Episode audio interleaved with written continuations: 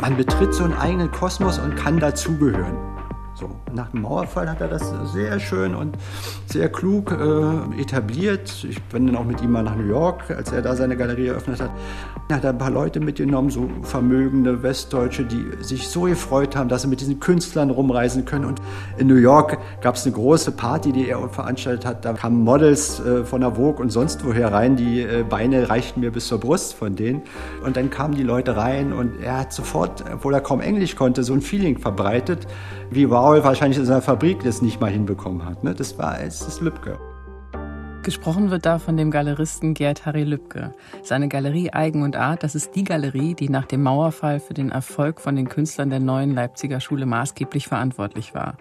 André Meyer, der da über Lübcke spricht, hat Kunstwissenschaft im Osten studiert und als Student ein Praktikum in der Galerie bei Lübcke gemacht. Später hat er dann sogar eine Ausstellung da kuratiert.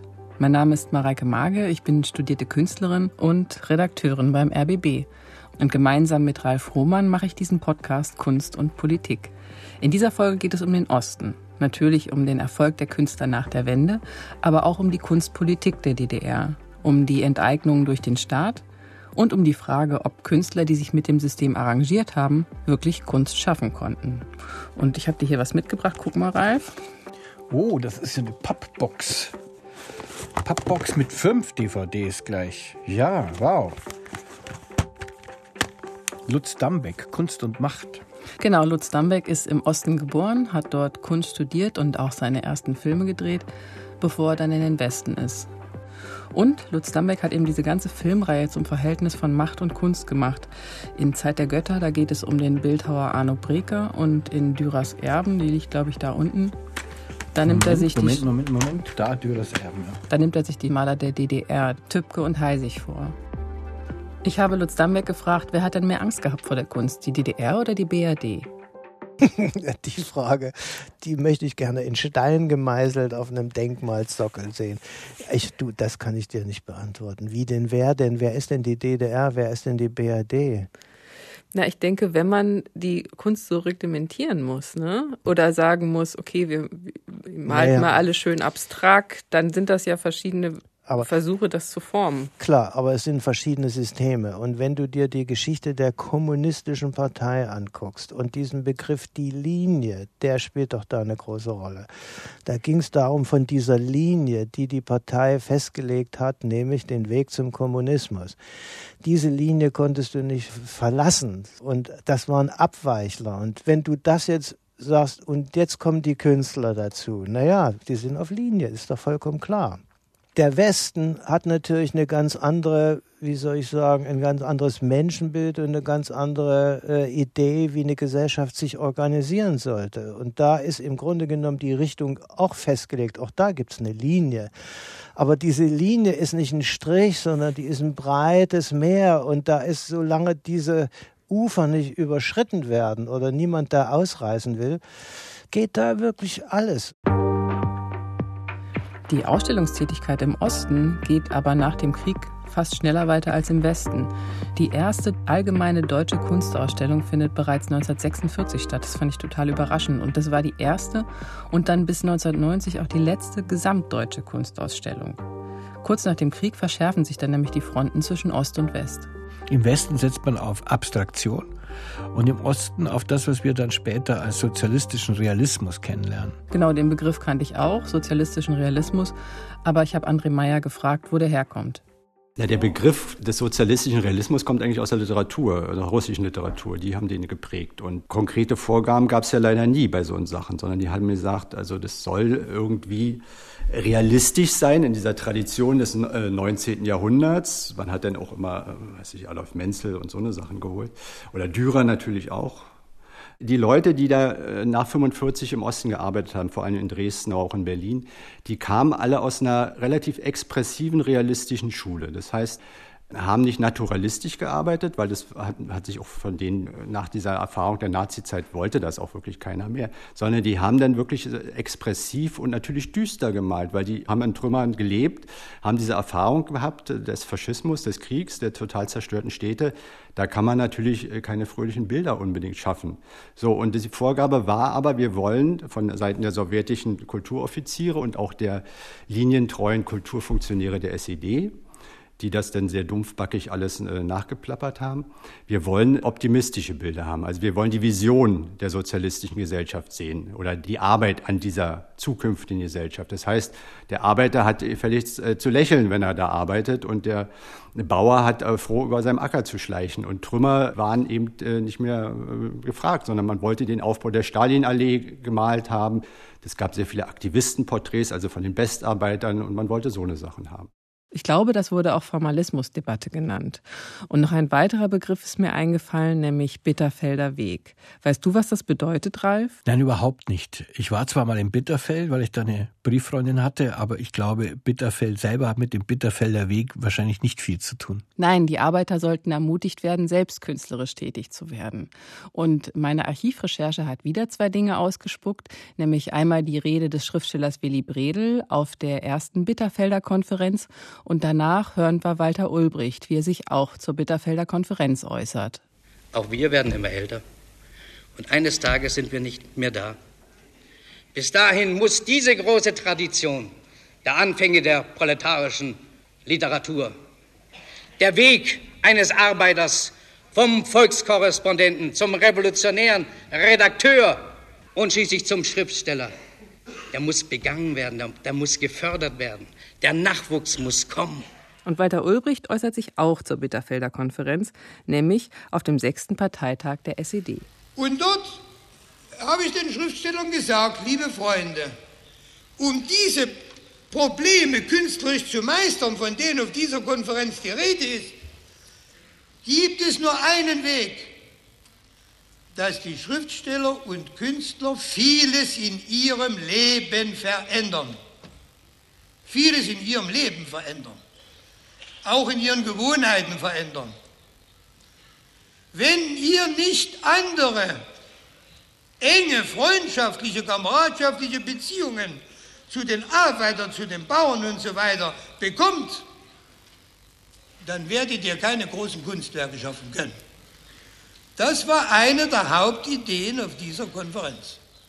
Das hört sich jetzt ja erstmal so an, als wären da vor allen Dingen Schriftsteller gemeint.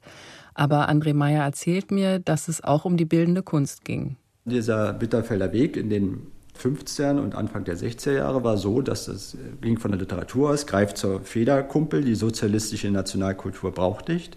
Also da wurden Arbeiterzirkel eingerichtet, wo Leute schreiben gelernt haben. Es gab aber auch Zirkel, die von bildenden Künstlern geleitet wurden. Und da haben sich dann wirklich Leute getroffen und gemalt. Es gab auch ja die Laientheater etc. Da sind durchaus einige Künstler hervorgegangen, auch gute. Ein Haufen Schrott ist natürlich auch entstanden. Aber das war erstmal so ein Versuch zu sagen, okay, wir wollen mal sehen, ob der Arbeiter als solcher nicht die bessere sozialistische Kunst schafft als der Künstler, der ohnehin in dieser Welt fremd ist. Und äh, parallel mit diesem Bitterfelder Weg, also wo die Arbeiter ermutigt wurden, Kunst zu machen, wurden Künstler verdonnert, in die Produktion zu gehen. Also dann mussten die ein halbes Jahr da und da in dem Stahlwerk oder so, entweder als Fabrikdichter oder als äh, Hofmaler von der LPG äh, tätig werden. Interessanter Versuch ist aber irgendwie am Ende doch in die Hose gegangen, weil die Arbeiter wollten natürlich nicht nochmal ihre Arbeit nach Feierabend spiegeln in der Kunst.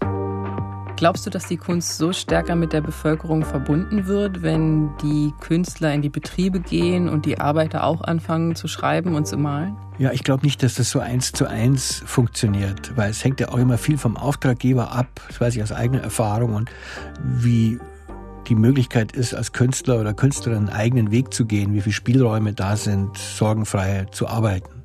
Umgekehrt kann ich mir natürlich auch vorstellen, dass wenn Leute sich mit Kunst beschäftigen, dann auch mehr verstehen, dass es nicht einfach nur Illustration ist oder welche Herausforderungen oder mit welchen Fragestellungen Künstler, gerade bei der Kunst am Bau, die es ja viel gab in der DDR, konfrontiert sind, dass es nicht einfach nur eine farbige Fläche ist, sondern dass da mehr dahinter steckt. Der Auftraggeber war ja hier ziemlich klar, das war der Staat. Und die großen Kunstausstellungen werden auch weitergeführt, aber die konzentrieren sich jetzt darauf, das Kunstschaffen in der DDR zu zeigen. André Meyer hat als Student der Kunstwissenschaften durch diese Ausstellungen geführt. Naja, man muss erstmal sagen, dass die offizielle DDR-Kunst oder die DDR-Kunst, wenn man sie als solche bezeichnen will oder als ostdeutsche Kunst, die hatte eine große Massenwirkung durch diese zentralen Ausstellungen und auch durch die ja, Vorgabe, dass äh, Künstler für Betriebe, für Armeekollektive, für landwirtschaftliche Produktionsbetriebe da die Kantinen ausgemalt haben oder hier ein Wandbild und so weiter. Insofern gab es ein Interesse an Kunst. Diese großen Kunstausstellungen haben am Ende immer so gut eine Million besucht. Bei 16 Millionen DDR-Bürgern ist das eine erstaunliche äh, Zahl, finde ich. So, und die sind da hingegangen als Betriebskollektiv, selten einzeln, da gab es natürlich auch, aber die großen Masse waren eben halt Brigadeausflüge. Die haben dann gesagt, okay, wir fahren nach Dresden. Dann wurde ähm, natürlich hinterher oder im Bus getrunken, aber man hat sich diese Ausstellung angesehen und es war okay. Also da ist keine Brigade durchgegangen ohne einen Führer. So, und es waren meist Studenten, entweder selber Kunststudenten oder Kunstwissenschaftsstudenten und die haben so eine, gab es so eine Zettelmappe mit Bildinterpretation, die so führende Kunstwissenschaftler der DDR vorgegeben haben und den konnte man sich daran halten oder konnte sonst was erzählen davor. Und dann war man so ein Entertainer und ging von Bild zu Bild, suchte sich selber die Bilder aus, die man den Leuten zeigen wollte und äh, äh, schwadronierte dann da rum. Und je nachdem, wie groß man, also welche Lippe man riskieren wollte, ging das gut oder man äh, rammelte sich dann irgendwie den Kopf ein mit den Leuten, die davor standen und sagten, nein, das geht doch gar nicht, sieht doch scheiße aus. Und dann, nein, das ist toll, das beruht auf diese oder jene künstlerische Tradition und so. Ja, das war schon ganz witzig. Und die Leute wollten natürlich Bilder sehen, die irgendwie ihre Wirklichkeit spiegelt. Und das war dann sehr interessant. Dann hat man vor diesen Bildern gestanden und hat gesagt, das sind wir nicht. Oder ja, ja, so sind wir doch. Und dann haben die Leute sich untereinander gestritten vor den Bildern und haben gesagt, das ist, kann meine Tochter viel besser, später denn so. Und so eine, diese Diskussion fand statt. Also die Leute haben sich damit schon beschäftigt. In der Spätphase war das dann nicht mehr so. Aber bis in die Mitte der 80er war es auf jeden Fall so, dass Kunst immer noch ein Gesprächsthema war und Diskussionen angeregt hat. Weil sowas eben woanders nicht stattfand. Das war natürlich ein Fluch für die Künstler, die mussten natürlich so Medienersatz liefern. Da gibt es so Heidrun Hegewald malt so ein Scheidungsbild, äh, was schon äh, in späten 70ern, äh, ein Elternpaar am Tisch, dann ist dann so ein Licht, wirft so ein Dreieck in die Mitte und das Kind steht dann und quasi äh, zwischen diesen sich streitenden Eltern so als Opfer dieser, dieses Beziehungsstreits zu der Zeit ist die Scheidungsrate an die Decke gegangen in der DDR. Also war das ein brandaktuelles Thema. Die Leute haben nur über Scheidung diskutiert vor diesem Bild. Das war sehr brav gemalt. Heidrun Hegewald hat immer sehr fällig gemalt. Hat aber eine Diskussion angeregt. Dann wurden das Bild in den Zeitungen gebracht, dann kamen Leserbriefe. Ja, so muss man, man muss auch diese Probleme benennen und so weiter. Außerdem wollte ich von André Meyer wissen, wie kann ich mir denn so eine Kunstszene in der DDR vorstellen? Wie hat das funktioniert? Okay, es gab diese Hochschulen, die wichtigsten waren natürlich äh, Dresden, Leipzig und Berlin. Darum bildeten sich dann so Kunstzentren. In diesen Städten und auch in anderen Städten gab es dann eben eine, halt eine kleine Kunstszene äh, von Malern, die sich getroffen haben und die mehr oder weniger mit dieser Hochschulen verbunden waren. Und da gab es dann auch Sammler, die natürlich auch Sachen gekauft haben. Und ansonsten gab es aber, und das nimmt im Laufe der 70er zu und im 18 ist es dann ganz toll, äh, gibt es einen Haufen kleine, sogenannter kleinerer Galerien. Da gibt es ungefähr 500 Stück in der DDR davon. Die sind äh, nicht kommerziell, haben aber meist äh, ganz pfiffige Leute, die das äh, Ausstellungsprogramm bestimmen. Und sind natürlich auch bestrebt, sich mit diesen Ausstellungsräumen zu verwirklichen. Und die holen Künstler, die sie interessieren. Dadurch ist ein extrem bunte und abwechslungsreiche Ausstellungskultur entstanden. Die Leute fahren dann also von einer Eröffnung zur anderen. Also man hat sich dann getroffen, ist dann nach Leipzig gefahren, ist dann weiter nach Weimar gefahren, ist dann wieder nach Cottbus, war auch noch äh, relativ spannend, ist dann wieder nach Berlin gefahren und äh, hat dann immer bei den Vernissagen natürlich fast immer dieselben Leute getroffen. Dann hat eine Punkband gespielt oder irgendein schräger Liedermacher oder eine Performance-Künstlerin ist aufgetreten. Das war so eine Aura des leicht Subversiven und man hat sich wohlgefühlt, Rotwein getrunken und war glücklich. Und Lutz Dambeck erzählt mir, wie er das als Künstler wahrgenommen hat. Man ist zwischen diesen äh, etwas größeren Städten, also Leipzig, Dresden, damals kam Marxstadt und Berlin, ja, äh, gependelt. Die Szene war ja klein. Und äh, am Anfang, je jünger man war, desto schöner war das. Und dann kannte man alle und man wusste auch, was passieren wird. Und äh, dann hatte sich das eigentlich alles auch totgelaufen, weil es gab ja von außen oder nach außen keinen Austausch. Und jedes System, was eben diesen Austausch nicht hat, das äh, wie stehendes Wasser, ja. So. Und irgendwann wird ein Tümpel draus. Außerdem möchte ich von André Meyer wissen, wie der sozialistische Kunstmarkt funktioniert hat. Also wie wurden die Aufträge verteilt und wie und was wurde für so ein Bild bezahlt? Diese DDR ist ja ein furchtbar reglementierter Staat gewesen. Es gab eine Honorarordnung für bildende Künstler. Da wurden die Preise gelistet, ein Bild, wie viel Quadratzentimeter welchen Preis das hat. Es gab dann 50 Prozent Aufschlag, wenn es einen revolutionär-proletarischen oder klassenkämpferischen Thema hat. Dann wurde so das Doppelte gezahlt. Oder eine Hälfte mehr, das weiß ich jetzt nicht mehr genau. Und nach dieser Honorarordnung wurden eigentlich Künstler bezahlt. Das heißt, je größer das Wandbild, umso mehr Geld gab es. Und wenn noch je mehr rote Fahnen, umso mehr Geld gab es. So, das war ein relativ klarer Mechanismus. Dann gab es natürlich auch Leute, die hatten Bilder von ihren Vorfahren geerbt. Ne? Die hatten wirklich bedeutende äh, Sachen oder auch Leute, die einfach über Trödelmärkte gegangen sind oder Nachlässe aufgekauft haben. Die hatten äh, zum Teil wirklich äh, wertvolle Bilder. Und dann gab es, als die DDR dann wirklich zunehmend die Wiesenklamm wurde, dann ist diese Firma von Scheid-Golokowski die äh, kommerzielle Koordinierung mit ihren Leuten ausgeschwärmt und hat geguckt, wer hat denn da noch was, was man im Westen verkaufen kann. Und dann ist man über Vermögenssteuerrecht etc. da reingegangen und hat gesagt, tut uns leid, das müssen wir leider mitnehmen und wurde dann verkauft. Also ich habe das ein Freund, äh, der Vater meines Freundes, der Grafiker war, war ein waffennah und hatte so alte Helme und, und Vorderlader und äh, Säbel gesammelt und äh, hatte sein ganzes Atelier damit ausgestattet. Und eines Tages kam ich hin und dann waren die Dinger weg. Und dann war eben die Truppe von Scheid Goldkowski da und hat gesagt, das ist hier äh, Kulturgut, Wertvolles und zeigen Sie mal. Und Sie müssen jetzt Vermögensteuer entrichten, so und so viel. Und wenn Sie, die haben Sie nicht und dann haben wir es mal beschlagnahmen. Und dann war das weg. So.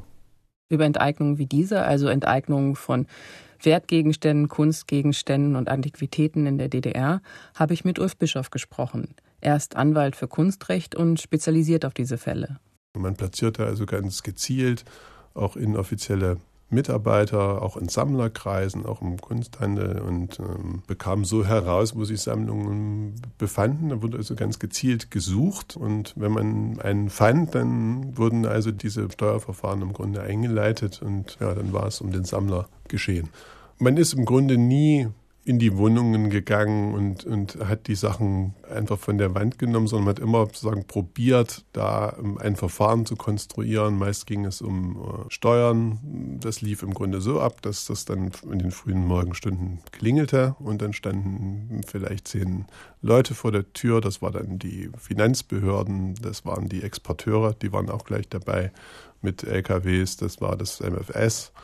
Und die zeigten dann also einen Hausdurchsuchungsbefehl und äh, dann gingen die durch die Wohnungen, nahmen die ganzen Sachen ab, trugen die in Listen ein und dann wurde das in LKWs verladen und äh, weggefahren. Und 14 Tage später bekam dann der betroffene Sammler im besten Falle einen Steuerbescheid, auf dem dann stand, äh, du Bürger, du hast hier Steuern hinterzogen und schuldest dem Staat noch ähm, eine halbe Million, manchmal auch eine Million oder mehr und muss das innerhalb von 14 Tagen begleichen. Das waren natürlich astronomische Summen für die Betroffenen, die die auch nicht hm, hatten. Und dann sagten die, das macht ja nichts, dann nehmen wir deine Sammlung mit, hatten die ja auch schon vorher abgefahren und nehmen dann sozusagen an Zahlungsstatt zur Tilgung deiner angeblichen Steuerschuld eben diese Sammlungen. Und ähm, ja, die waren die Sammlungen los und ihre vermeintlichen Steuerschulden und das war im Grunde das System. Ich finde es schon ein sehr interessantes Verfahren, in Anführungszeichen, dass da einfach eine Steuerschuld konstruiert wird. Also warum wird das gemacht, wenn es sowieso gar keine Rechtsgrundlage gibt? Es gab keine Finanzgerichtsbarkeit, also überhaupt keine Verwaltungsgerichtsbarkeit. Also staatliches Handeln konnte nicht gerichtlich überprüft worden. Und wenn die sagten, du schuldest uns Steuern, dann konnten sie sagen, objektiv dagegen nicht mehr vorgehen. Sie konnten nicht mehr sagen, das stimmt aber gar nicht, ich habe hier keinen Handel getrieben oder das ist ja völlig falsch berechnet, weil äh, ihr nehmt jetzt die Werte, die jetzt hier auf dem Kunstmarkt zu bezahlen sind. Ich habe das aber vor 30 Jahren äh, nach dem Krieg ganz billig äh, erworben. All diese Einwände wurden im Grunde nicht gehört, weil die Bescheide sachlich, gerichtlich nicht zu hinterfragen waren. Die hatten im Grunde keine Chance. Wenn ihnen das passierte, war der Ausgang des Verfahrens klar.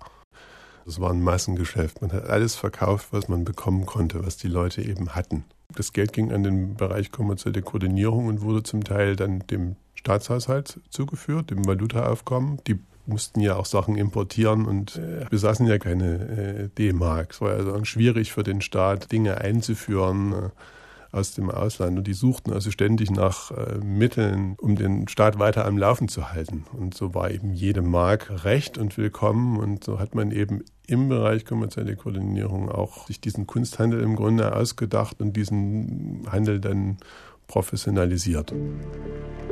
Das ist der Podcast Kunst und Politik von Mareike Mage und Ralf Hohmann und wir gucken uns in dieser Folge den Osten an zurück zur Kunst. Es gab nämlich auch Künstler, die sich ganz gut eingerichtet haben im System.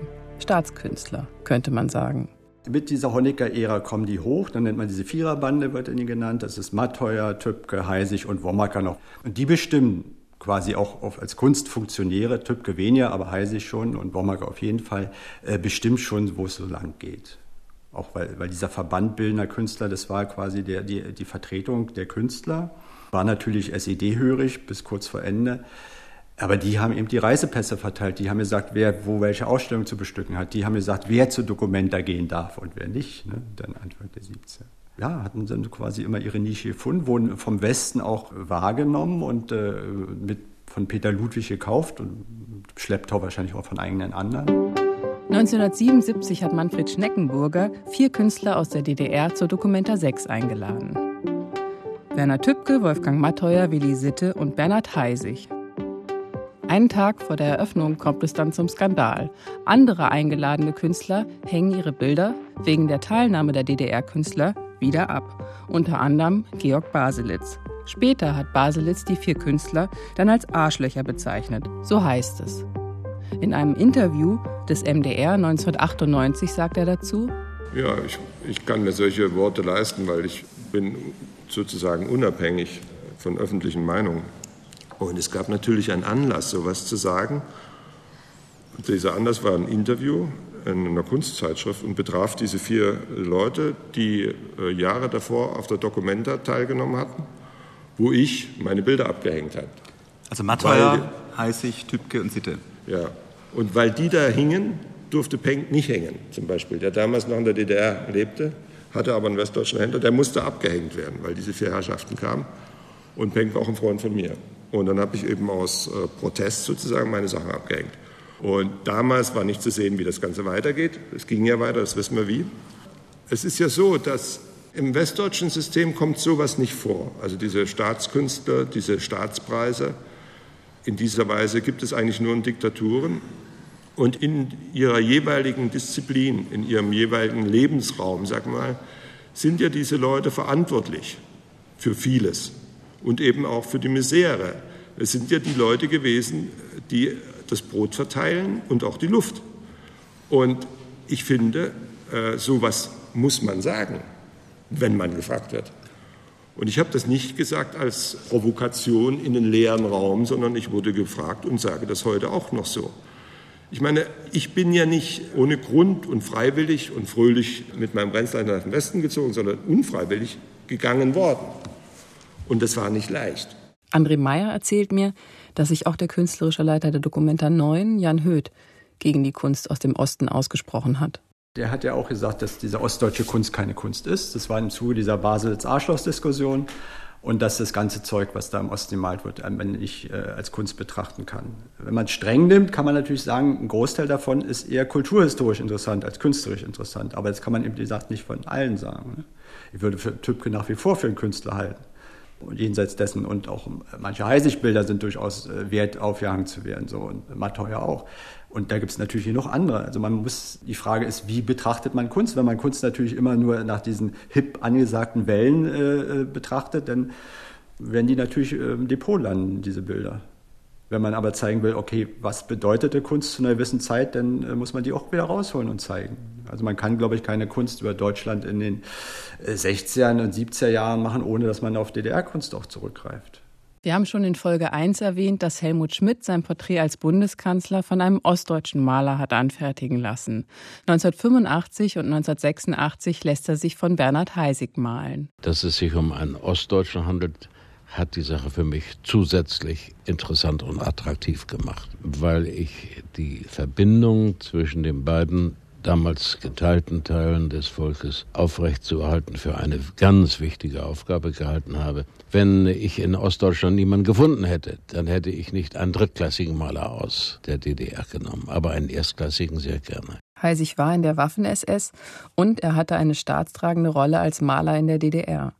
1998 wird deswegen diskutiert, ob seine Bilder im Bundestag hängen dürfen. Altkanzler Schmidt hat dazu eine klare Position. Ich finde diesen Streit zum Kotzen. Ob jemand irgendwann mal den Nazis nachgelaufen ist oder ob jemand sich mit den Kommunisten eingelassen hat, das ist alles interessant. Aber was hier interessiert, ist der künstlerische Rang. Und da würde ich allerdings meinen, dass Heisig einer der besten Maler ist, die Deutschland in der zweiten Hälfte des 20. Jahrhunderts hervorgebracht hat. Und deswegen gehört er da auch hin. Lutz Dambeck hat auch eine Arbeit im Deutschen Bundestag, aber dazu frage ich ihn nicht. Ich frage ihn nach seinem Film Dürers Erben, denn dafür hat er Werner Tübke und Bernhard Heisig lange interviewt. Ich erzähle ihm, dass die Art, wie Tübke in seinem Film spricht, wie er sagt, dass ihm das Politische nicht so wichtig war und dass es ihm darum ging, seine Kunst weiterzumachen, das hat mich ziemlich erschreckt. Aber ich muss auch sagen, dass mich die Bilder von Tübke nicht kalt lassen. Nee, das ist total brillant und ich kenne auch viele Leute, die sagen dann auch immer so, entschuldigen, ja, du hast ja diesen Film Dürres Erben gemacht, aber du, also ich muss es dir ehrlich sagen, der Tipp, das ist doch toll, ist doch total brillant und das ist, ist es ja auch, weißt du. Ja, aber äh, als ich mit dem da das erste Vorgespräch hatte, da hing ein Bild äh, in seiner Wohnung und das hieß Weißer Terror in Ungarn. Das heißt also, dieser Ungarnaufstand, den hatte er gemalt und der Titel, den hat er auch nicht geändert und äh, da dachte ich, oh, das ist ja auch krass, ja, so also so wie un, der sieht eben, dass er diese Figuren eben gut da ins Bild gesetzt hat, so eine Winterlandschaft und das und ja, egal was es ist, hat er eben ein schönes Bild gemacht, ne?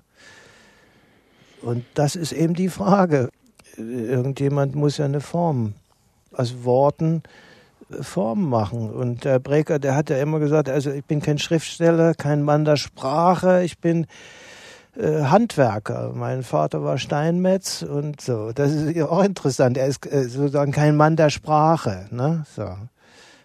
Natürlich hat er, ist das eine Sprache, was, also, das kann man ja äh, lesen. Das hatte mich ja interessiert. Ist das eine Sprache und sind, erzählen diese Ornamente etwas? Und da sind natürlich Bedeutungen schon eingeschrieben. Und nun könnte man eben da fragen, ja, hat der Breker, hm, hat er das gesehen? Hat er genug gesehen, um zu sagen, ich mache das nicht oder ich steige da aus? Hat er heißig genug zu sehen, um auszusteigen und nicht erst dann 89 seine Nationalpreise zurückzugehen und zu sagen, ich bin getäuscht worden. Das sind eben dann so peinliche Momente, wo dann eben der Baselitz recht hat mit seinem berühmten Zitat. Es wird immer so verkürzt, er hätte gesagt, das sind Arschlöcher. Er hat aber was anderes gesagt.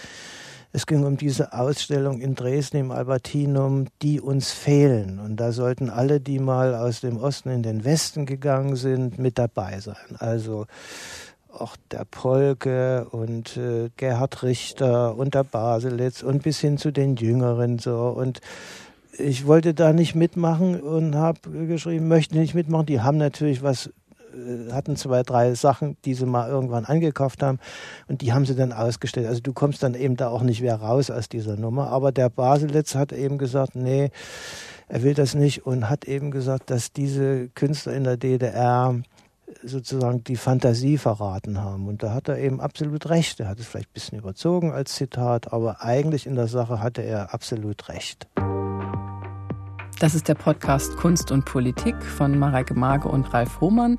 Halten wir mal fest, die Kunst ist im Osten, aber auch im Westen Repräsentant des Staates mit formal sehr unterschiedlichen Ergebnissen, die ja auch sehr unterschiedlich sein mussten, weil die Systeme wollten sich ja voneinander abgrenzen. Und auch die Ausbildung war ganz unterschiedlich angelegt. Sag mal, Ralf, du hast ja im Westen Kunst studiert in München. Musstest du zeichnen können? Ich musste zur Aufnahmeprüfung natürlich eine ganze Reihe von so bildhauerischen Grundlagen mitbringen. Und ich musste nicht zeichnen. Ich habe natürlich gezeichnet während dem Studium, allerdings war ich zum Beispiel nicht im Aktsaal, was ich mir bis heute vorwerfe, dass ich diese Chance an mir vorüberziehen habe lassen. Ich frage Lutz, wie er damals die Ausbildung in der DDR wahrgenommen hat.